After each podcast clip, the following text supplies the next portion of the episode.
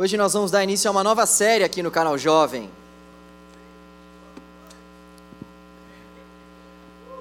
É isso aí, nós vamos dar início a uma nova série.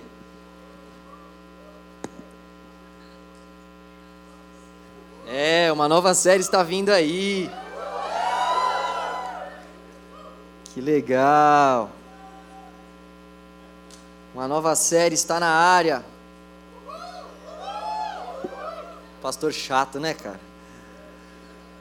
Bom, quem esteve aqui nas pregações da série passada, Boas Novas, erga uma de suas mãos. Legal. Maioria. Nós falamos no mês passado sobre as boas novas, sobre o Evangelho. O Evangelho é a boa mensagem, a boa notícia. E nesse mês nós vamos falar sobre o cristão em uma sociedade não cristã o cristão em uma sociedade não cristã. Pegando o título do livro do John Stott, que é um livro maravilhoso, recomendo a você a ler esse livro. Nós vamos identificar hoje sobre como nós podemos interagir com a nossa cultura. Esse é um grande desafio para todos nós. Nós temos esse, nós temos esse desafio de termos que lidar com a cultura vigente dos nossos dias. Jesus nos salvou, Jesus nos libertou, Jesus entregou a vida por nós, nós vemos que a boa notícia é o próprio Deus se entregando por amor a nós. E nós vemos também no livro de Atos que Jesus ele foi elevado aos céus, deu o seu espírito, soprou o seu espírito à igreja para que a igreja pudesse fazer a boa obra que o próprio Cristo havia dito que a igreja deveria fazer. E nessa função, nessa tarefa que a igreja tem de fazer a obra de Deus, de anunciar as boas notícias que nos alcançaram, nós temos esse grande desafio. Nós nos vemos diante desse desafio de termos que lidar com a cultura deste mundo, sendo nós cidadãos de um outro mundo.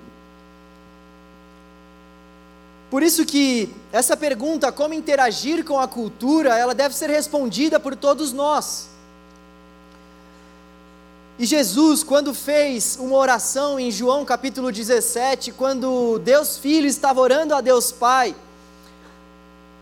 Jesus pediu a Deus não para que Deus tirasse os seus discípulos do mundo, mas para que ele os fortalecesse, estando eles no mundo o próprio Cristo não nos isenta de termos que passar por esse desafio da cultura. O próprio Cristo não nos livra de vivermos em uma sociedade não cristã. Seria muito bom se as artes, se o cinema, se as tecnologias, se todos os avanços da nossa sociedade falassem acerca do reino de Deus. Mas não é isso que acontece nos nossos dias o que nós vemos é que nós somos envoltos a uma cultura que não é necessariamente cristã, que não prega os princípios e os valores da palavra de Deus.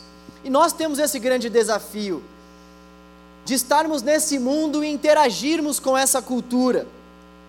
O livro de Atos realmente nos conta que os próprios discípulos de Jesus já tiveram, assim que ele foi elevado aos céus, esse desafio para com a cultura. E nós temos esse mesmo desafio. Nós cremos em Cristo, nós temos uma experiência maravilhosa com Ele. A gente vem para os cultos, a gente começa a participar da comunidade de Deus, a gente começa a se inteirar sobre os assuntos de Deus, e nós fazemos tudo isso tendo que nos deparar com uma sociedade que não é cristã. Como interagir com essa sociedade que não é cristã? O que fazer diante dessa sociedade que não é cristã?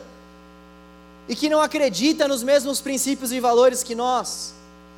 Existe um autor chamado Daniel Strange. Meu Deus. Daniel Strange. Ele diz que há três principais reações à cultura. E eu gostaria de compartilhar com vocês a visão que ele traz no livro chamado Conectados. É um livro, inclusive, que nós vamos trabalhar na nossa jornada. Ele diz que então há três principais reações das pessoas em relação à cultura. A primeira reação, ele diz, é que as pessoas elas observam a cultura somente. Ele diz: Algum de, alguns de nós simplesmente querem observar. Enfiamos a cabeça na areia, entramos em nosso ajuntamento santo e em nossa bolha cristã, e a isso nos agarramos para ter uma vida preciosa. Tapamos os ouvidos para não ouvir o barulho lá fora. E ao mesmo tempo cantamos juntos, em alto e bom som, uns para os outros, sobre o retorno iminente de Jesus enquanto todas as coisas do mundo lá fora desaparecerão. Até lá, nos mantemos protegidos de influências mundanas, lendo apenas alguns bons romances ou os lançamentos do nosso pastor famoso preferido. A segunda reação à cultura que ele traça é o atacar. Essa, diz ele, é a nossa reação de luta santa ficamos muito ressabiados, nervosos e apontamos o dedo à cultura ao nosso redor. Em seu auge, nossa fé se transforma em julgamento odioso. Nossa proclamação das boas novas de Jesus é ouvida com um discurso moralista e raivoso. E então nos perguntamos por que as pessoas lá fora não querem estar conosco aqui dentro. Primeiro lugar, então, ele vai falar sobre esses que observam a cultura e nem querem se relacionar com ela, nem querem interagir com ela, eles simplesmente observam a cultura como algo totalmente distante, como algo deplorável, e há um certo discurso raivoso no coração dessas pessoas que somente observam a cultura. Agora ele traz aquelas pessoas que atacam, aquelas pessoas que não somente observam a cultura, mas tendo observado a cultura, fazem questão de atacar de forma preconceituosa e raivosa. E em terceiro lugar, ele diz que existem aquelas pessoas que reagem se assemelhando à cultura. Ele diz: por fim, alguns de nós acabam ficando parecidos com a cultura. Qualquer que seja a nossa motivação, nossa vida e nosso modo de viver a cultura não se diferencia da vida do vizinho ao lado. E nossa igreja acaba ficando não muito diferente do time de futebol local. Fazemos tudo isso com a desculpa de sermos relevantes. Esse outro grupo é aquele que busca se assemelhar à cultura, busca viver a cultura, mas vive a cultura de modo tão profundo que já não é mais possível ver a luz de Cristo no rosto dessas pessoas e na vida dessas pessoas. Essas pessoas elas já foram tomadas pela cultura do nosso século. E elas não são mais sal e luz para essa terra. Elas já foram engolidas pela cultura dessa terra. E ele apresenta a saída, a solução. Ele apresenta o caminho. Ele diz que o caminho é nós interagirmos com a cultura, interagir com a cultura, mas não ser dominado por ela, interagir com a cultura de maneira graciosa, não cheia de raiva e justiça própria. O caminho é nós, segundo ele, interagirmos com a cultura, porque é possível consumirmos a cultura sem sermos enfeitiçados por ela. É possível assistirmos TV, lermos romances e jogarmos videogame de uma maneira que realmente seja edificante para a nossa fé, e que não venha munir a nossa fé, e que não venha suprimir a nossa fé.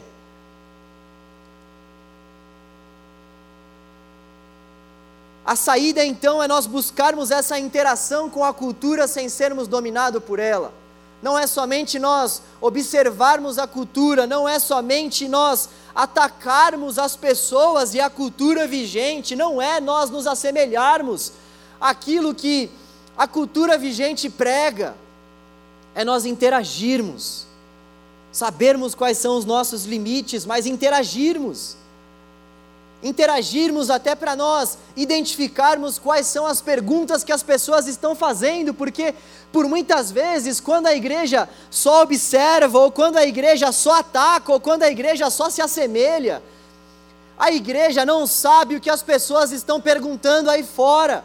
E a igreja começa a dar respostas a perguntas que as pessoas não estão fazendo. Nós fazemos conferências, fazemos missões, fazemos uma série de programações, enchemos o nosso púlpito com conhecimento que as pessoas não estão perguntando.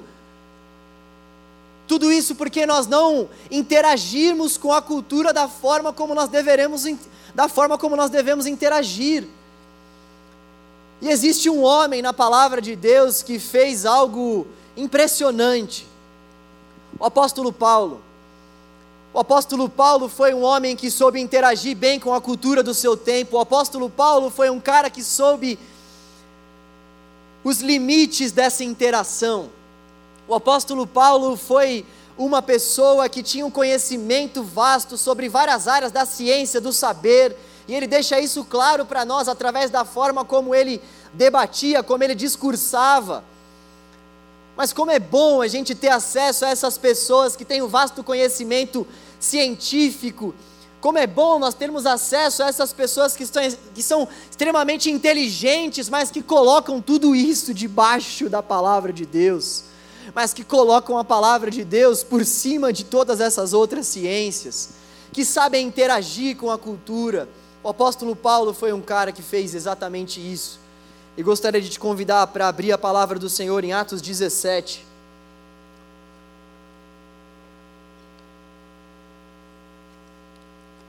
Atos 17.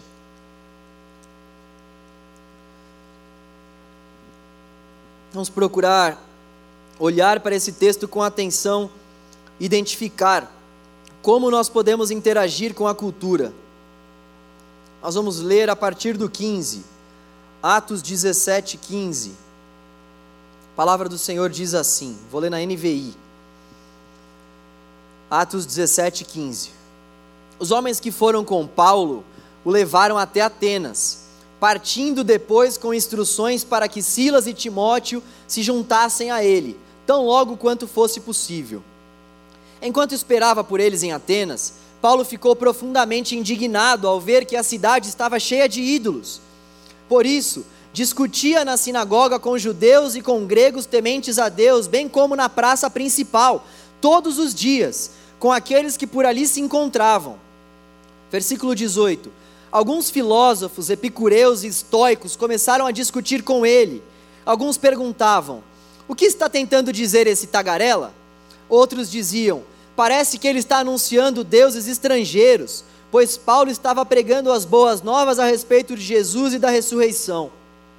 Então levaram uma reunião no Areópago, onde lhe perguntaram: Podemos saber que novo ensino é esse que você tem anunciado?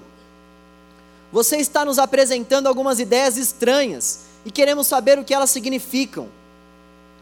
Todos os atenienses e estrangeiros que ali viviam não cuidavam de outra coisa senão falar ou ouvir as últimas novidades. Então Paulo levantou-se na reunião do Areópago e disse: Atenienses, vejo que em todos os aspectos vocês são muito religiosos, pois andando pela cidade, observei cuidadosamente seus objetos de culto e encontrei até um altar com esta inscrição: Ao Deus desconhecido. Ora, o que vocês adoram apesar de não conhecerem, eu lhes anuncio. Versículo 24: O Deus que fez o mundo e tudo que nele há é o Senhor do céu e da terra, e não habita em santuários feitos por mãos humanas. Ele não é servido por mãos de homens, como se necessitasse de algo, porque ele mesmo dá a todos a vida, o fôlego e as demais coisas.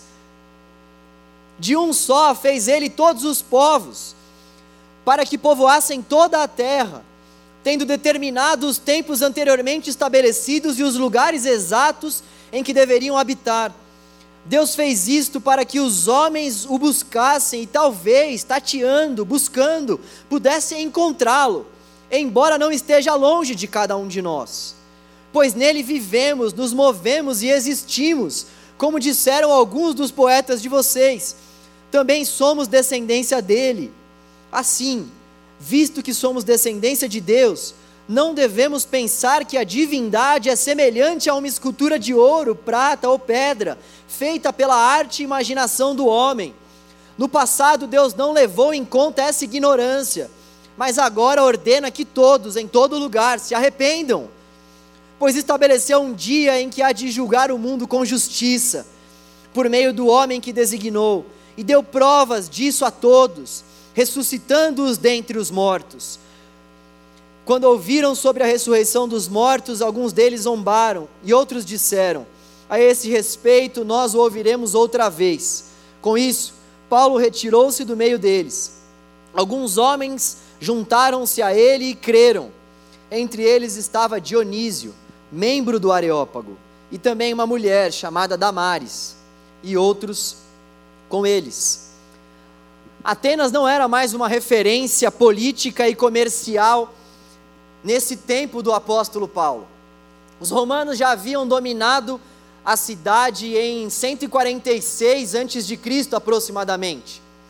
Mas mesmo que Atenas não fosse mais uma referência política comercial, era comum que quando os romanos dominavam uma certa nação, eles dessem a essa nação uma liberdade intelectual, uma liberdade de culto, uma liberdade de pensamento. Então, por mais que Atenas não fosse mais uma referência política e comercial, Atenas continuava sendo uma referência intelectual para aquela época, a principal referência intelectual para aquela época. Atenas era o centro das artes, da literatura, Atenas era o centro da filosofia, do conhecimento, da habilidade, da oratória. E Paulo estava justamente no centro de tudo isso, no Areópago. Paulo estava no Supremo Tribunal de Atenas. Paulo estava diante do principal lugar que fazia com que doutrinas, com que filosofias fossem geradas. O Areópago detinha o poder nas questões de religião e de moral, e o apóstolo Paulo estava justamente dentro desse contexto, nesse ambiente, nesse ambiente totalmente idólatra, nesse ambiente totalmente avesso à pregação do Evangelho. E o apóstolo Paulo mostra para nós que existem alguns pontos que nós precisamos fazer, identificar e observar para nós interagirmos com a cultura. Foi isso que ele fez, indo até o Areópago por livre e espontânea vontade. Ninguém o obrigou a ir até lá. Contexto vai deixar claro para nós que ele foi porque ele viu uma, uma necessidade de pregar o evangelho naquela cidade, mesmo sendo o principal centro de depravação de sua época. O apóstolo Paulo fez questão de interagir com a cultura e nós vamos observar, olhando para esse texto e refletindo, que em primeiro lugar, o apóstolo Paulo interagiu com a cultura demonstrando indignação. Versículo 16 vai deixar muito claro para nós que ele, enquanto estava na cidade, ficou indignado. Ele ficou indignado porque, mesmo diante daquilo que ele estava vendo, ou seja, Atenas era assim uma referência, uma referência em arquitetura, uma referência em esculturas, em artes. E o apóstolo Paulo, mesmo estando diante desse ambiente, galera, para nós termos uma noção realmente do ambiente que ele estava, imagina um lugar naquela época que tinha as principais esculturas. As esculturas eram feitas de prata, de ouro, de mármore, de pedras extremamente raras e preciosas. Os melhores artesãos, os melhores escultores daquela época estavam ali vivendo na Grécia. O apóstolo Paulo tinha tudo para olhar para aquelas esculturas maravilhosas, para aquelas artes, para toda aquela cidade belíssima e encantadora. Ele tinha tudo para voltar os seus olhos para essas coisas, mas ele ficou indignado ele ficou indignado justamente pelo fato de que tudo aquilo não era para o Deus Criador, tudo aquilo era para o Deus desconhecido. Em toda parte havia imagens de Apolo, de Júpiter, de Vênus, de Mercúrio todo o panteão grego, as imagens deveriam ser belíssimas. Era tudo que de mais belo poderia ser visto naquela época. Mas o apóstolo Paulo, ao invés de ficar deslumbrado, ficou indignado. O que chamou a atenção do apóstolo Paulo foi o fato de que tudo aquilo não glorificava ao Deus Criador. A nossa indignação, ela não deve, ela não deve ultrapassar o respeito. Perceba como o apóstolo Paulo ficou indignado, mas ao mesmo tempo o apóstolo Paulo não desrespeitou ninguém. Perceba como o apóstolo Paulo, ao ver toda aquela situação, ao ver todas aquelas imagens, não quis compactuar com aquilo, mas também não desrespeitou ninguém. Nós devemos interagir com a cultura. Nós devemos sim buscar essa interação com a cultura, mas nós também precisamos buscar a indignação em relação às coisas que nós identificamos na cultura, que não condizem com a palavra de Deus. Identificarmos com a ajuda do próprio Espírito, que é o nosso auxiliador, o que é evangelho e o que não é boa notícia da parte de Deus. E nós devemos fazer tudo isso respeitando as pessoas respeitando as pessoas, ficarmos indignados com os pontos que existem na cultura que nós vivemos, aonde o evangelho está sendo deixado de lado, mas apontarmos todas essas coisas de maneira respeitosa. O apóstolo Paulo não saiu dando chute em santo. O apóstolo Paulo não saiu com um martelo destruindo as estátuas o apóstolo Paulo procurou interagir com a cultura de modo a se relacionar com ela, mas identificando quais eram os pontos que ele precisava colocar para aqueles atenienses que estavam confrontando com o Deus Criador. Não pode ser natural para nós, nós olharmos para esses jovens que estão aí fora e não termos esse sentimento de indignação em relação à nossa cultura. Não dá para nós olharmos para a nossa cultura, identificarmos que a nossa cultura está cada vez mais avessa ao Evangelho, cada vez mais distante, coloca o Evangelho cada vez mais nas margens, e nós continuarmos a viver a nossa vida sem ficarmos indignados com este fato deve causar a nós também indignação, sempre quando nós identificamos que a nossa cultura está se distanciando cada vez mais do Deus Criador e adorando a, a deuses desconhecidos. A nossa indignação precisa resultar na pregação da palavra, porque somente o Evangelho é poder de Deus para salvar todo aquele que crê a nossa indignação, ela deve existir, nós precisamos ficar indignados. Nós precisamos saber olhar para a cultura e saber quais são os pontos que devem gerar de fato indignação no nosso coração. Fazermos isso com respeito e entendermos que, acima de tudo, a nossa indignação precisa resultar na pregação do Evangelho. Foi isso que aconteceu com o apóstolo Paulo. A indignação do apóstolo Paulo não fez com que ele fosse um cara sem noção naquele tempo, um cara sem filtro, um cara que não sabia interagir com a cultura, a indignação do apóstolo Paulo fez com que ele buscasse entender da parte de Deus o que ele deveria pregar, e ele pregou o evangelho em Atenas, no Areópago. Indignação, indignação, esse é o primeiro ponto que nós precisamos ter para interagir com a cultura. Indignação. Em segundo lugar, entusiasmo. Versículo 17 nos mostra que o apóstolo Paulo ia todos os dias interagir com aquelas pessoas, interagir com a cultura que estava por trás das ações daquelas pessoas. Ele ia todos os dias, frequentemente, dialogar, debater, discutir ideias. Ele ia com extremo entusiasmo, ele ia com determinação, mesmo estando sozinho. O contexto vai deixar claro que os amigos dele ainda não haviam chegado em Atenas, ele estava sozinho. Claro, com a ajuda do Espírito Santo de Deus, mas imagina só isso, eu e você irmos para um centro cultural extremamente relevante na nossa época, irmos sozinhos, entrarmos lá, dialogarmos com os caras mais tops que estão ali nesses centros, formuladores de ideias, e demonstrando esse entusiasmo que o apóstolo Paulo demonstrou. O apóstolo Paulo está demonstrando a nós aqui que para nós interagirmos com a cultura, nós precisamos de determinação, entusiasmo, sabermos explicar a razão da esperança que há em nós. Nós compartilhamos isso aqui na série Boas Novas. Uma das coisas que mais deve nos impressionar diante da fé desses discípulos é que homens iletrados, pescadores medrosos, pela ação do Espírito Santo, se tornaram pregadores corajosos. Pescadores medrosos se tornaram pregadores corajosos. porque eles acreditavam no poder do Evangelho, porque eles acreditavam que a mensagem da cruz é verdadeira, é fiel, é digna de aceitação e de crença.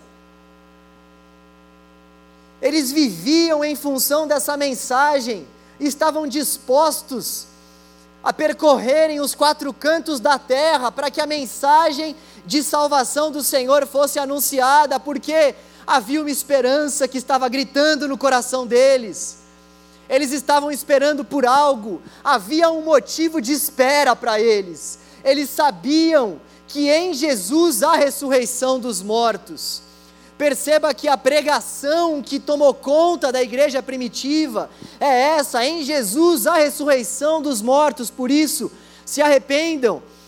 Essa é a principal pregação da igreja primitiva, e perceba que o apóstolo Paulo não está falando Jesus ressuscitou dos mortos. Ele está falando que em Jesus a ressurreição dos mortos. Isso quer dizer que não somente Jesus ressuscitou dos mortos, mas em Jesus, todos aqueles que estão em Jesus também haverão de ressurgir dentre os mortos. Essa é a pregação do apóstolo Paulo, essa é a esperança é isso que gera o foco da determinação. Há uma mensagem para nós. Nós devemos esperar. Haverá um grande dia onde nós iremos ressurgir dentre os mortos e estaremos com o nosso Senhor face a face por toda a eternidade. Não haverá mais pranto, não haverá mais dor, não haverá mais ódio, mais rancor, não haverá mais fome. Todas as coisas serão passadas e nós estaremos com o nosso Deus por toda a eternidade, louvando e adorando o nome dEle. Essa é a boa notícia do Evangelho. É isso que deve gerar no nosso coração entusiasmo, mesmo estando nós no Areópago ou em qualquer lugar que seja. Essa mensagem é digna de aceitação e de confiança. É a verdade de Deus para nós. É a verdade de Deus que deve impulsionar o nosso coração é a verdade de Deus que deve dar ânimo para as nossas vidas, todos os dias, ao acordarmos e ao deitarmos. Jesus vai vir nos encontrar. Essa é a nossa esperança. E a igreja é esse instrumento que leva a mensagem de Deus para as nações, para o mundo e para a nossa sociedade. A igreja é esse instrumento de Deus para mudar a sociedade. Nós que fazemos parte da igreja, fazemos parte da, da agência transformadora de Deus na sociedade, o que Deus tem para fazer nesse mundo, Ele vai fazer através da igreja. O que Deus tem para fazer as nações, Ele fará através do corpo dele, no qual Ele é o cabeça, e nós juntos nós, em comunhão, vamos discernindo quais são os nossos papéis nesse corpo, e com a ajuda do Espírito Santo vamos servindo uns aos outros e servindo as pessoas, e Deus vai nos abençoando de forma graciosa. E a igreja vai sendo essa agência de transformação para a vida de tantas pessoas. Deus espera que a igreja faça isso. Deus espera que eu e você tenhamos esse entusiasmo e venhamos com determinação explicar para as pessoas a razão da esperança que há em nós. É a igreja a detentora dessa mensagem de esperança. Deus deu à igreja essa tarefa de anunciar a salvação do Senhor para as nações. Nós não podemos ser indiferentes com a cultura vigente nos nossos dias nós não podemos deixar de ficarmos indignados com essa cultura. E essa indignação deve gerar no nosso coração entusiasmo para a pregação do Evangelho. Entusiasmo para que muitas vidas ouçam a mensagem que nos libertou e pode tirar muitas pessoas de um lamaçal profundo de pecado, tristeza e dor. Deus deu a nós essa missão. Deus requer de nós esse entusiasmo. Em terceiro lugar, o que nós vemos aqui, um ponto muito importante para nós interagirmos com a cultura é a sabedoria. Sabedoria. Uma das coisas que mais me chama a atenção quando eu leio esse texto é a sabedoria que Deus deu ao apóstolo Paulo. Essa mesma sabedoria que está disponível a todos nós. Como me impressiona o fato de que o apóstolo Paulo, estando numa cidade como Atenas, soube observar cada ponto daquela cidade, não para que ele se assemelhasse àquela cultura, mas para que ele tivesse subterfúgios, ferramentas, para que o evangelho fosse pregado. Imagina o apóstolo Paulo na Avenida Paulista, olhando para todas as manifestações de arte, de cultura que estão acontecendo ali. Imagina ele matutando, ele elocubrando, ele pensando como ele poderia fazer com que tudo aquilo que ele estava vendo que não agradava ao Senhor pudesse de fato se tornar em pregação do Evangelho para aquelas pessoas. Olha a cabeça desse cara ao invés de simplesmente ficar indignado, ao invés simplesmente de apresentar um discurso moralista para aquelas pessoas, de pode e não pode, de você vai para o inferno e você não vai, ao invés de ter esse discurso taxativo, religioso, invasivo, o apóstolo Paulo observou, interagiu, buscou sabedoria, e como ele fez isso, nós podemos ver que ele, ele pegou justamente um ponto fraco daquela cultura, ele pegou um ponto fraco daqueles adoradores e usou esse ponto fraco para confrontar a própria adoração destes que adoravam ao Deus desconhecido. Ele passou pela cidade e foi percebendo até o que estava escrito em cada estátua, ao Deus desconhecido. E olha só que, que argumentação forte, que argumentação contundente e profunda. Como você adora quem você não conhece.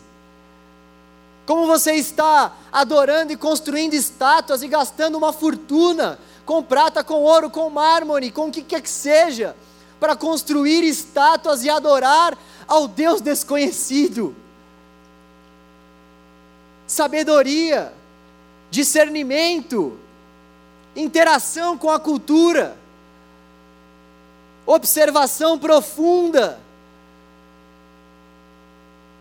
O apóstolo Paulo também frisa para eles que a divindade, ela de fato não deve ser semelhante a uma escultura de ouro, prata ou pedra, feita pela arte não e imaginação do homem. Olha só que outro argumento tal pegou na veia dos caras. Como que vocês estão adorando ao Deus desconhecido? Deixa eu falar para vocês, quem é esse Deus que vocês não conhecem? Play, pregação do Evangelho. Como que uma divindade pode se assemelhar, pode ser semelhante a uma escultura de ouro? Como que uma divindade, como que um Deus pode ser semelhante a uma escultura que um próprio ser criado pode fazer? Repare como ele estava realmente envolto à sabedoria que vem do Senhor. E galera, Deus nos dá sabedoria. Deus nos dá sabedoria. Muitas vezes nós deixamos de interagir com a cultura, muitas vezes nós achamos que conhecer o Evangelho é algo muito distante para nós. Muitas vezes, quando nós olhamos para os desafios que nós temos à frente quando temos que interpretar o Evangelho, nós olhamos para esses desafios e nós logo pensamos: eu nunca vou conseguir ter o conhecimento desse cara, eu nunca vou conseguir pregar como esse cara prega, eu nunca vou conseguir cantar como essa pessoa canta, eu nunca vou conseguir saber das Escrituras como essa pessoa sabe. Nós muitas vezes vamos nos distanciando da cultura por acharmos que nós somos incapazes, por acharmos que nós somos incompetentes. E posso te falar uma coisa: nós somos, nós somos incapazes. Nós não podemos fazer nada sozinhos, mas o nosso Deus dá sabedoria aos humildes, o nosso Deus exalta os humildes, o nosso Deus levanta aqueles que são os pobres de espírito aqueles que são dependentes do Espírito.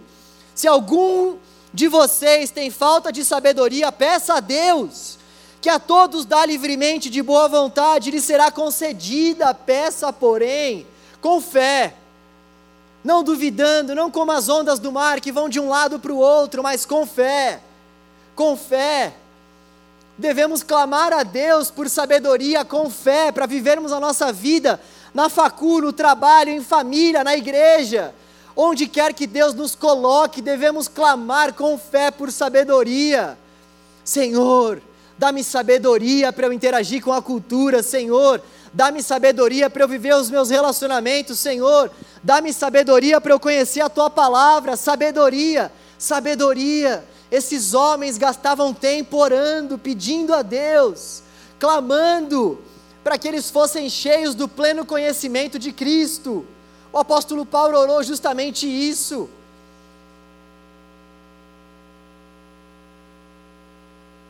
Nós precisamos buscar essa sabedoria que vem do alto e nós precisamos confiar que sem a mão do Senhor é impossível nós vivermos a nossa vida cristã.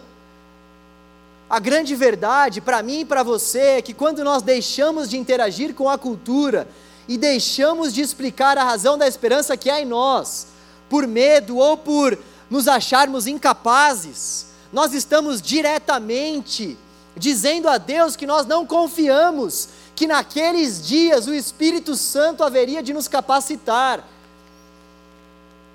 Nós não estamos confiando na força do Senhor. A grande verdade é que quando nós deixamos de fazer algo porque olhamos para as nossas incapacidades, nós não estamos acreditando que de fato é Deus quem nos dá força, ânimo, vigor, sabedoria e tudo que nós precisamos para viver.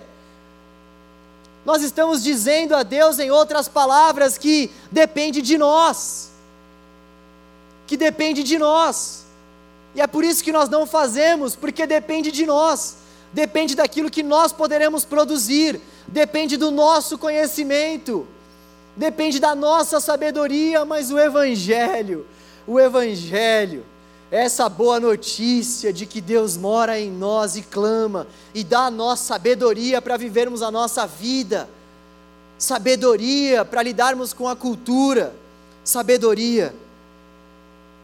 Em quarto lugar, para nós interagirmos com a cultura, nós precisamos de fidelidade ao Evangelho. Fidelidade ao Evangelho.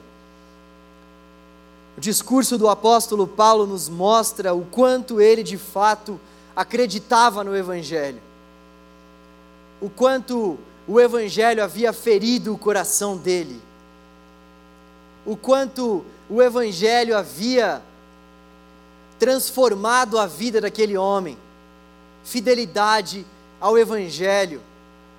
Nós devemos interagir com a cultura dos nossos dias nós podemos ter redes sociais, nós podemos assistir a séries, programas, nós podemos sim ir para Augusta, para Paulista, ir para vários lugares. Deus nos fez criaturas livres para que nós pudéssemos sim desfrutarmos da criação dele, desfrutarmos desses pontos de avanço, das ciências, porque é Deus mesmo quem dá sabedoria aos homens e às mulheres. É do agrado do Senhor que nós venhamos fazer todas essas coisas, mas nós precisamos ser fiéis ao Evangelho. Nós precisamos buscar o Evangelho. Nós precisamos ir, se preciso for, para o Areópago. Mas sabermos que existe um Deus que se fez conhecido e não é desconhecido se entregou por nós, morreu pelos nossos pecados, ressuscitou ao terceiro dia, venceu a morte e vai também nos ressuscitar no último dia. Nós podemos e devemos interagir com a cultura, mas tendo a certeza de que a palavra do Senhor é lâmpada para os nossos pés e luz para os nossos caminhos. Nós devemos interagir com a cultura, precisamos, urgentemente fazer isso e não vivermos como jovens alienados. Mas nós devemos fazer isso desejando acima de tudo o Evangelho. O Evangelho é o tesouro da igreja, disse Martim Lutero em uma de suas teses. O Evangelho, o Evangelho é o tesouro da igreja. A boa notícia de que Deus fez o que nós não poderíamos de forma alguma fazer para nos dar a vida que nós não merecíamos ter. Esse é o tesouro da igreja. É triste ver que muitos jovens, muitas vezes até começam bem. Já conversei com tantos jovens que dizem para mim assim, pastor, estou pregando o Evangelho para o pessoal lá na minha faculdade, no meu trabalho. Pastor, algumas pessoas já têm até demonstrado crer, algumas pessoas têm demonstrado algum tipo de abertura no coração, mas o tempo vai passando, o tempo vai passando, e a cultura vigente no nosso mundo, vai nos sugando. O tempo vai passando e esse jovem e essa jovem que antes tinham o desejo de ser sal e luz para o ambiente de trabalho onde estavam, o tempo vai passando e essas pessoas começam a serem muito mais influenciadas pela cultura do que influenciarem a cultura desse mundo com o reino de Deus, com a cultura do reino de Deus. Gente, esse é um grande desafio para nós. Nós começamos a nossa reflexão falando sobre esse desafio. É um grande desafio para nós lidarmos com a nossa cultura, mas nós precisamos viver esse desafio, não somente observarmos, não atacarmos, não nos assemelharmos, mas interagirmos com sabedoria, sabendo que não existe nada comparado ao Evangelho de Deus sabendo que não há nenhum outro nome pelo qual importa que sejamos salvos, tendo essa certeza no nosso coração, ainda que venhamos passar por momentos difíceis, e esses momentos vão acontecer, nós seremos confrontados. O que acontece muitas vezes com esses jovens, que eu relatei aqui, é que em dado momento da vida, como diz a parábola, Jesus já havia alertado a sua igreja sobre isso. Existem muitas pessoas nas quais o evangelho até cai em uma boa terra. A semente que é lançada até encontra uma boa terra, mas depois, depois vem as tribulações dessa vida. E então o nosso adversário arranca essa semente que foi lançada e que em primeira mão foi aceita. Isso tem acontecido com muitos de nós. Nós muitas vezes recebemos o Evangelho com alegria, mas nós não criamos raízes no Evangelho.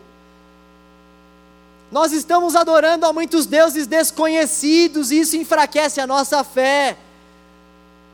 Nós não queremos largar os nossos pecados de estimação, e não é à toa que o apóstolo Paulo disse em 1 Coríntios 11, naquele texto que muitos vão usar para a ceia, ele vai dizer que existem muitos que estão fracos, justamente porque não confessam seus pecados e não deixam seus deuses.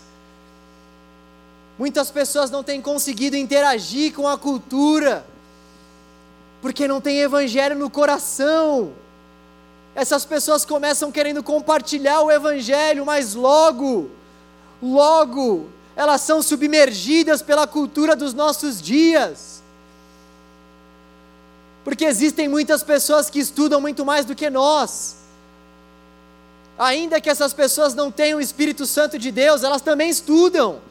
A graça, a graça de Deus faz com que o sol nasça sobre os justos e sobre os injustos.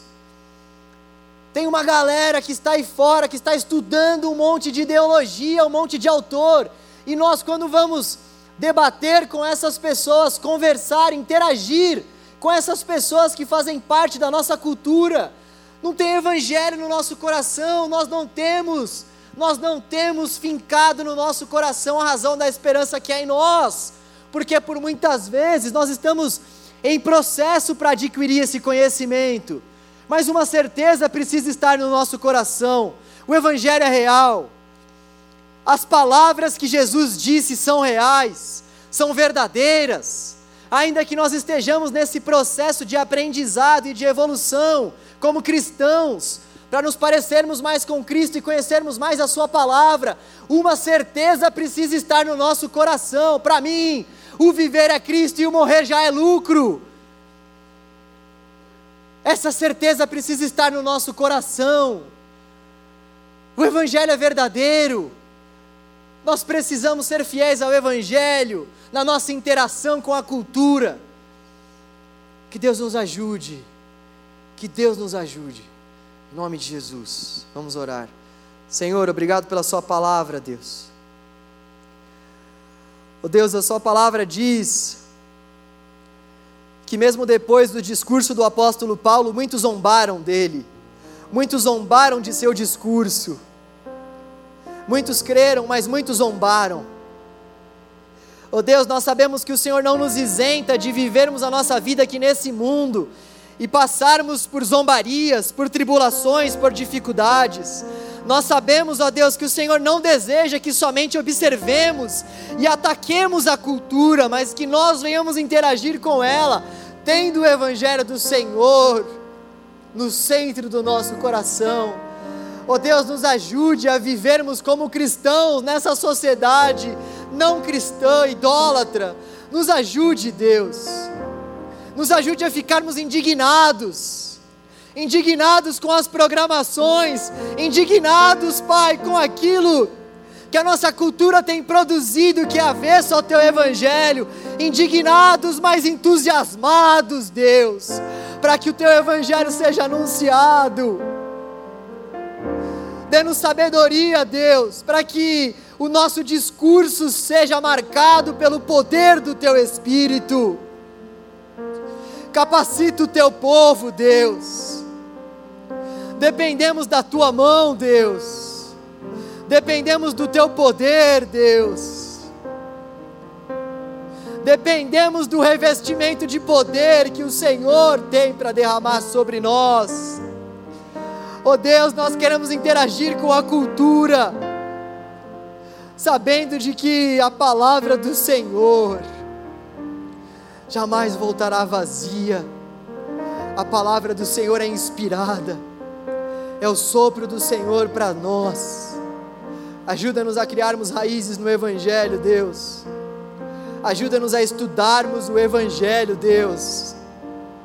Ajuda-nos a dedicarmos tempo ao estudo da Sua palavra. Nos perdoe, porque por muitas vezes nós temos tempo para fazer tantas coisas mas quando vamos buscar a tua palavra, nossa mente é tomada por pensamentos que nos atrapalham, que nos tiram o foco, que nos tiram a concentração, porque os nossos corações já têm tantas outras prioridades a não ser o Senhor. Nos perdoe por isso, Deus. Tenha misericórdia de nós. Tenha misericórdia de nós, Deus. Faça com que nós venhamos voltar o nosso coração para o Evangelho do Senhor, tesouro da tua igreja.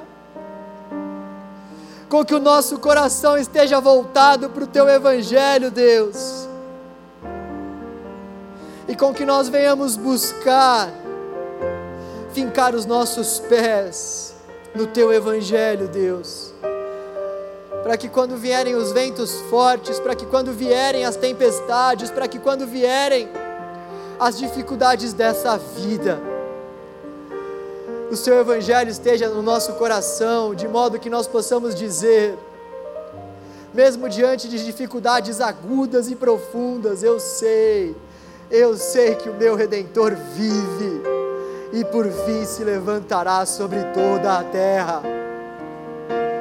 Eu sei que há socorro para todos aqueles que buscam o Senhor, eu sei. Com que nós venhamos ter essa certeza, Deus, em nome de Jesus. Ajuda-nos ao longo desse mês pensarmos como nós cristãos podemos viver numa sociedade que não te adora, que não te teme e que não tem o teu evangelho como regra de fé e prática. Dê-nos sabedoria, Deus Ajuda-nos, Senhor. Mexa nos nossos corações em tudo aquilo que precisa de mudança da parte do Senhor. Para honra e glória do Teu nome, nós te pedimos e clamamos, Deus. Amém e amém. Graças a Deus.